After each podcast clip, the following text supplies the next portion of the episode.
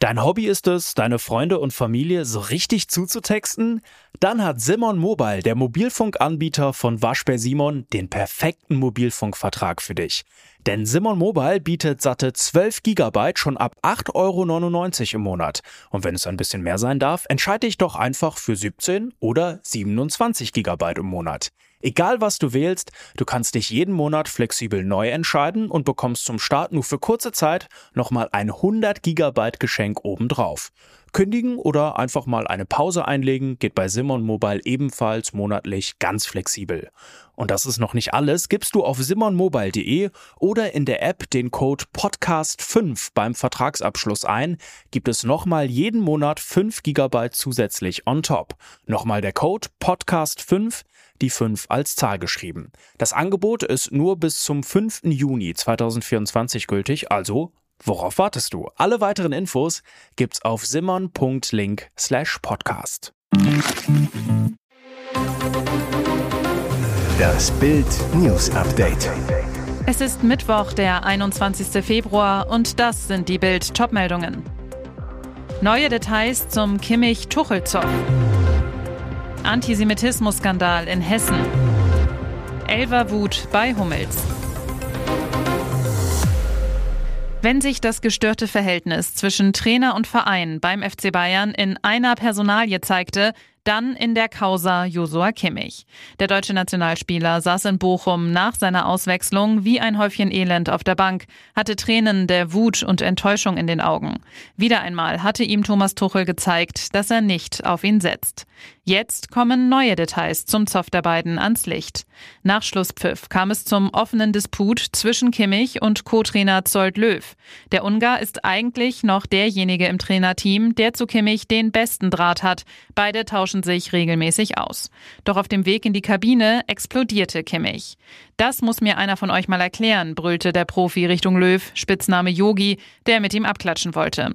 Kimmich war bereits in der 63. Minute beim Stand von 1 zu 2 ausgewechselt worden. Deswegen kam sein verspäteter Ausbruch umso überraschender. Die Begründung des Trainerteams war für Kimmich nicht befriedigend. Leon Goretzka sollte als alleiniger defensiver Mittelfeldspieler vor der Abwehr agieren. Davor sollten zwei offensive Akteure das Spiel ankurbeln. Für Kimmich gab es keine Verwendung mehr. Zwischen Löw und ihm entwickelte sich in Bochum ein kurzes, aber lautes Wortgefecht. Unter anderem Kapitän Manuel Neuer schlichtete. Nach seiner Auswechslung gegen Bochum soll Kimmich auf der Bank gerufen haben, wie könnt ihr mich rausnehmen? Am Montag gab es an der Sebener Straße wegen des Vorfalls ein Gespräch zwischen Kimmich und Tuchel. Einen Stimmungsumschwung konnte das Treffen jedoch auch nicht herbeiführen. Sie hatten Glück im Spiel, dann hatte er Pech in der Liebe und das Geld war auch weg. Dabei klingt die Geschichte märchenhaft. Ein frisch verliebtes Pärchen aus England kauft ein Rubbellos und gewinnt eine Million Pfund. Umgerechnet rund 1,2 Millionen Euro. Doch kurz darauf macht die Frau Schluss und will den Gewinn nicht mehr teilen. Mit diesem Fall muss sich jetzt die Lottogesellschaft in England beschäftigen. Drei Monate lang waren Michael Cartledge und Charlotte Cox aus der Stadt Spalding ein Paar. Beim Einkaufen im Supermarkt will der Mann vorgeschlagen haben, das Los zu kaufen. Charlotte sagte, dass sie kein Geld für Rubbellose übrig hat, aber ich antwortete, dass ich ihr das Geld überweisen würde, so Michael Cartledge zur britischen Zeitung The Sun. Weil er seine Bankkarte nicht dabei hatte, zahlte Charlotte selbst an der Kasse. Währenddessen will Michael das Geld per App überwiesen haben. Auf der Überwachungskamera sieht man, wie ich dies tue, so Cartledge über das Videomaterial, das der Lottogesellschaft für ihre Ermittlungen vorliegt. Zu Hause kratzten die beiden dann die Rubbellose ab und waren perplex. Sie hatten die Million gewonnen. Wir konnten es nicht glauben, so Michael über den Moment des unfassbaren Glücks. Gefeiert wurde mit einem spontanen Urlaubstrip ans Meer. Doch plötzlich habe Charlotte ihn wie aus dem Nichts verlassen und den Rubbellosgewinn für sich beansprucht. Michael, ich weiß, dass sie über ihr Bankkonto dafür bezahlt hat, aber es sollte aus moralischen Gründen zur Hälfte geteilt werden. Nach wochenlangen Untersuchungen und einem Betreiberwechsel entschied die Lottogesellschaft, nur die Person, deren Name auf dem Ticket steht, hat Anspruch auf den Preis. Das bedeutet, dass der Preis nur an eine Person ausgezahlt werden kann, und so wurde es auch immer kommuniziert, so ein Sprecher. Hätte das Paar aus England den Gewinn teilen wollen, hätte man zuvor einen Vertrag aufsetzen müssen. Bitter für Michael. Widerlicher Judenhass in der hessischen Landeshauptstadt Wiesbaden. Bei einem Kinobesuch beklatschten sechs Berufsschüler den millionenfachen Mord an Europas Juden durch die deutschen Nationalsozialisten. Jetzt ermittelt die Staatsanwaltschaft wegen Volksverhetzung. Der Fall, über den der Wiesbadener Kurier zuerst berichtete, ereignete sich am 30. Januar im kommunalen Kino Caligari. Rund 60 Schüler einer Berufsschule sahen mit drei Lehrern den Film Die Wannsee-Konferenz über das Treffen hochrangiger NS-Funktionäre, federführend die SS-Verbrecher Reinhard Heydrich und Adolf Eichmann am 20. Januar 1942, bei dem der Holocaust geplant wurde. Als am Ende des Films der Satz Sechs Millionen Juden wurden unter der Herrschaft der Nationalsozialisten ermordet eingeblendet wurde, applaudierten laut Zeugen mehrere Schüler. Die Schüler, nach Bildinformationen haben sie alle einen muslimischen Hintergrund, wurden sofort für zwei Wochen vom Unterricht ausgeschlossen. Die schärfste Sanktion nach dem Verweis, die das hessische Schulgesetz erlaubt. Doch es bleibt nicht nur bei schulischen Maßnahmen. Die Staatsanwaltschaft Wiesbaden ermittelt wegen Volksverhetzung. Sprecher Florian Breidenbach. Nachdem wir von Zeugen über den Vorfall unterrichtet wurden, haben wir von Amts wegen ein Verfahren eingeleitet. Es richtet sich allerdings noch gegen Unbekannt. Die Personalien der Schüler wurden den Strafverfolgungs noch nicht von den Schulbehörden übermittelt. Ein fragwürdiger Pfiff verärgert den BVB. Beim Achtelfinal-Hinspiel in der Champions League in Eindhoven führen die Dortmunder bis zur 56. Minute mit 1 zu 0. Dann sorgt eine Elfmeterentscheidung von Schiedsrichter Serjan Jovanovic für den Ausgleich. BVB-Verteidiger Mats Hummels grätscht im eigenen Strafraum gegen Tillmann, trifft dabei erst den Ball und dann den Gegner. Jovanovic zeigt auf den Elfmeterpunkt. Eigentlich kein Foul, denkt auch Hummels, der seine Teamkollegen sogar vom Protestieren zurückhält. Der DFB-Star ist sich sicher, dass der gegebene Elfmeter zurückgenommen wird. Doch Jovanovic bleibt bei seiner Entscheidung, auch der VAR bestätigt den Pfiff. Der Schiri schaut sich die Szene nicht mal selbst am Spielfeldrandbildschirm an. Eine strittige Entscheidung.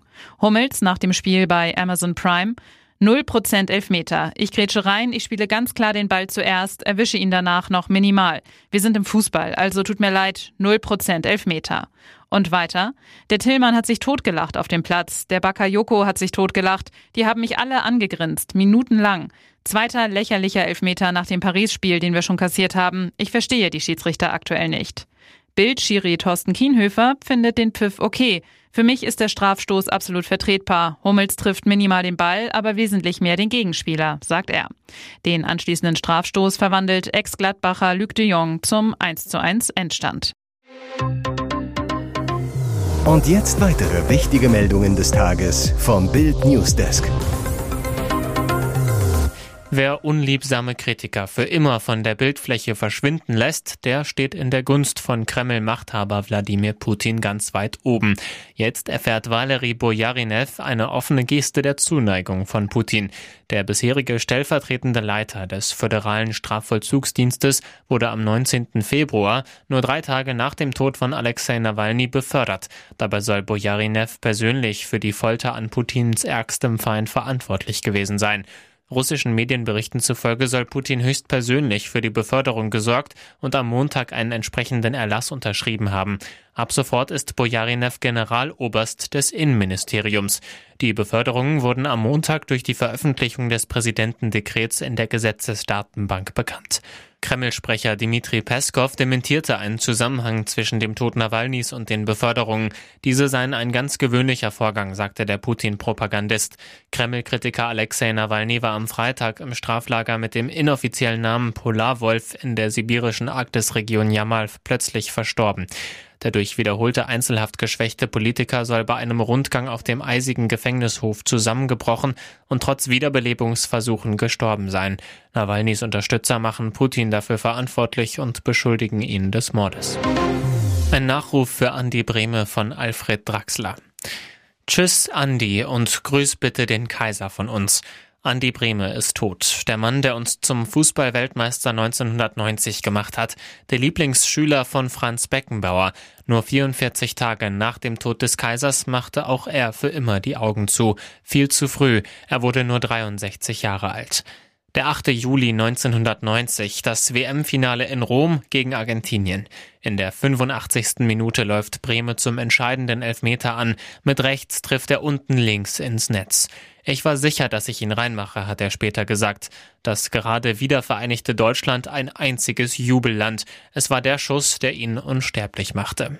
Für Franz Beckenbauer war er der perfekte Fußballer. Weil er mit beiden Füßen gleich gut schießen kann, hat er immer gesagt. Ich glaube, er hat auch in Rom vorher nicht gewusst, welchen Fuß er nehmen wird, so Beckenbauer. Der einzige Mann, vor dem ich je Angst hatte, war eine Frau namens Griselda Blanco.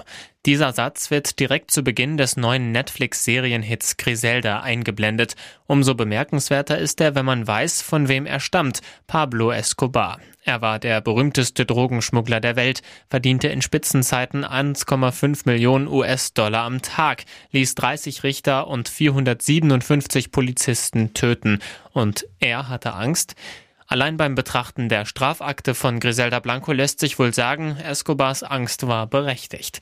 Allerdings war die Kolumbianerin in Wirklichkeit noch viel grausamer, als es eine Serie je zeigen könnte, was Pablo Escobar aus nächster Nähe mitbekam. Escobar gilt heute als König des Kokains, doch was die wenigsten wissen, Griselda war vor ihm da. Sie ging in den 70er Jahren als erste nach Miami und baute dort den Drogenhandel auf. Per Schiff und Flugzeug brachte sie pro Monat etwa anderthalb Tonnen Kokain nach Miami, baute dafür ein Netzwerk aus 1500 Angestellten auf und Pablo Escobar war einer von ihnen. Als Griselda irgendwann merkte, dass Escobar sein eigenes Geschäft aufziehen wollte, befahl sie einen Anschlag auf ihn. Der ging jedoch schief und die Beziehung endete in brutaler Feindschaft. Bis heute wird den beiden Partnern eine Affäre nachgesagt. Bewiesen ist das nicht, jedoch durchaus möglich. Die ganze Geschichte gibt's zum Nachlesen auf Bild.de. Der Hoffnungsträger ist da. Steffen Baumgart ist offiziell neuer HSV-Trainer. Am Dienstagmittag machte der Club den Neuzugang offiziell und veröffentlichte ein erstes Foto von Baumgart in Hamburg Trainingsjacke. Nach Bildinformationen erhält der Ex-Köln-Coach einen Vertrag bis 2025. Baumgart hat schon am Nachmittag die erste Trainingseinheit geleitet.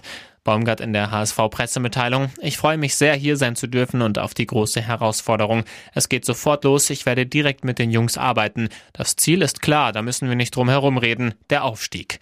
Schafft der HSV mit Steffen Baumgart den Aufstieg? Bild-App-User können darüber jetzt abstimmen.